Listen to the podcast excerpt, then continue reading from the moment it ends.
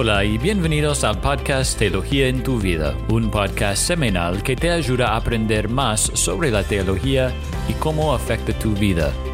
Yo soy Jason Wright. Y soy Eric Abishor. Y bueno, Eric, eh, quiero presentar el tema de hoy. Sabemos que la salvación es por gracia mediante la fe. Entonces, no es que cambiamos o arreglamos todas las cosas malas en nuestras vidas y luego vengamos a Cristo. Más bien, mientras somos pecadores, venimos a Cristo en arrepentimiento y fe, y Él nos perdona, y por medio del Espíritu Santo tenemos el poder de cambiar, es decir, para dejar el pecado en nuestras vidas y buscar la santidad. Y entender cómo cambiar según la Biblia es esencial para lo que significa ser cristiano. Así que hoy compartimos el primero de tres episodios sobre este tema. Entonces, Eric, eh, ¿puedes empezar hoy contándonos lo que dice la Biblia sobre el cambio y el crecimiento? Sí, um, Jason, el cambio bíblico es muy importante debido a, que no somos perfectos todavía. Hace un par de meses hablamos sobre la santificación del creyente y eso significa que Dios aún está cambiándonos a la imagen de Cristo. Pero sinceramente, a veces no sabemos cómo cambiar. Quizás estás luchando con un pecado o, tienes mucha ansiedad o estás deprimido. E, entonces, ¿qué hacemos con las dificultades y los pecados y sufrimientos que enfrentamos día tras día? Como bien has dicho Jason, vamos a, empezar una serie de tres episodios hablando sobre cómo cambiamos. En este episodio vamos a ver los fundamentos y en los próximos vamos a hablar sobre el proceso que es un poco más práctico. Así que comencemos ah, con los fundamentos del cambio bíblico. Bueno, Primero es el cambio ocurre por el Evangelio. Es decir, que sin Cristo y la salvación que podemos tener en Él, cualquier cambio que pasa en nuestras vidas es algo temporal y superficial.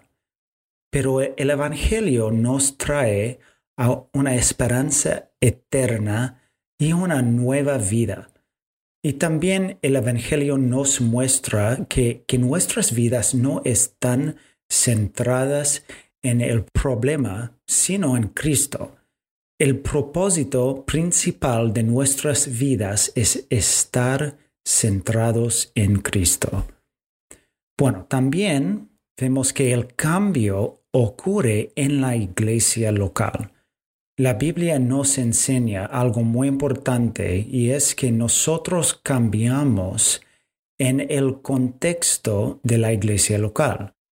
Se cree que si tenemos problemas necesitamos un psicólogo o un experto, pero la Biblia dice que nosotros cambiamos cuando estamos practicando los unos y los otros, cuando estamos bajo la predicación de la palabra en resumen, Dios creó la iglesia y los miembros y los pastores para ayudarnos con cualquier problema y en el proceso de cambio. También vemos que el cambio ocurre por el Espíritu obrando en nuestras vidas a, través de la palabra.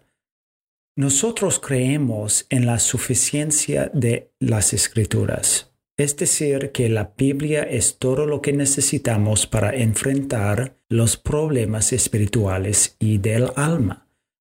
Muchos piensan que la Biblia es valiosa en cuanto a los problemas básicos y espirituales, o en cómo ser salvo, o en nuestra vida de devocionales, pero con respecto a los problemas matrimoniales, o la, la ira, el temor, la depresión, o el alcoholismo, necesitamos un experto o un psicólogo. Pero no es así. La Biblia tiene que ver con, con todo lo que he mencionado. La Biblia es suficiente y útil para cambiar estas áreas de nuestras vidas también.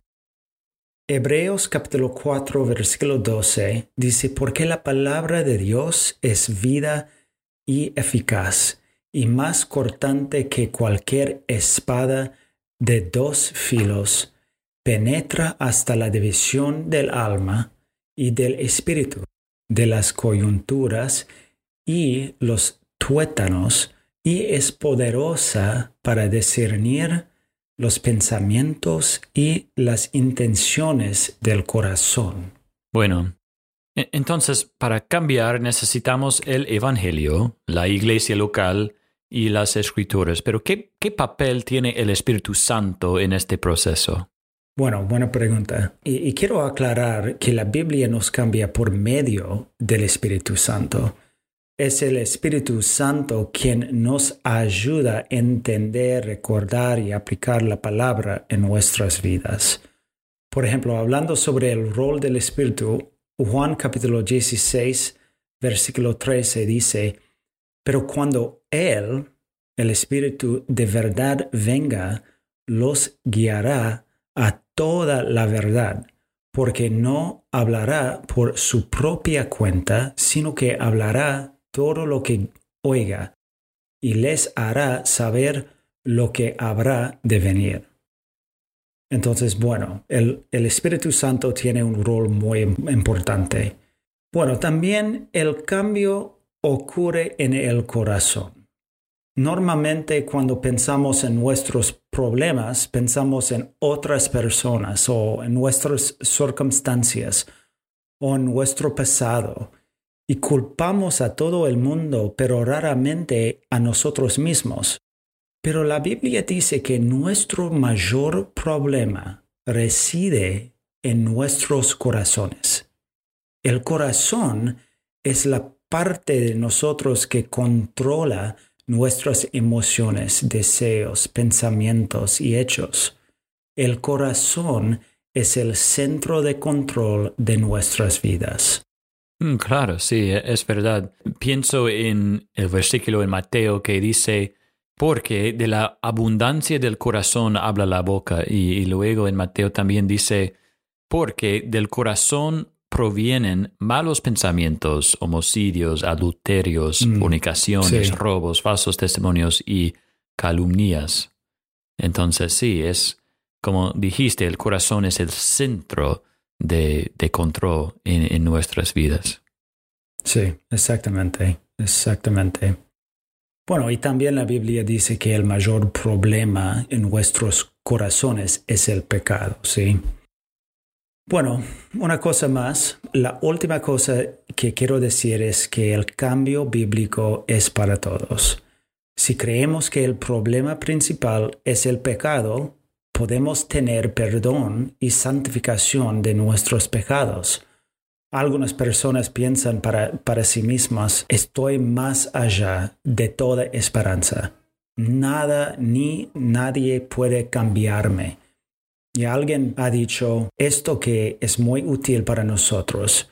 Ningún cristiano está tan atrincherado en el pecado, tan dominado por su pasado, genética o cualquier otra cosa que no pueda ser cambiado por la obra del Espíritu Santo. Bueno, amén. Qué, gran esperanza tenemos debido a la obra del, del, Evangelio y del Espíritu Santo, ¿no? Y bueno, Eric, esta misma mañana estábamos hablando de nuestra batalla con el pecado y de lo fácil que es hablar sobre el pecado y la victoria sobre el pecado como si no hubiera esperanza. Pero como nos mostraste hoy, Eric, hay esperanza, hay esperanza en el Evangelio de Jesucristo para cambiarnos y hacernos más como Él. Entonces, gracias por compartir, Eric, y, y gracias a todos ustedes por escuchar. Y nos vemos la próxima semana con la segunda parte sobre cómo cambiamos como cristianos.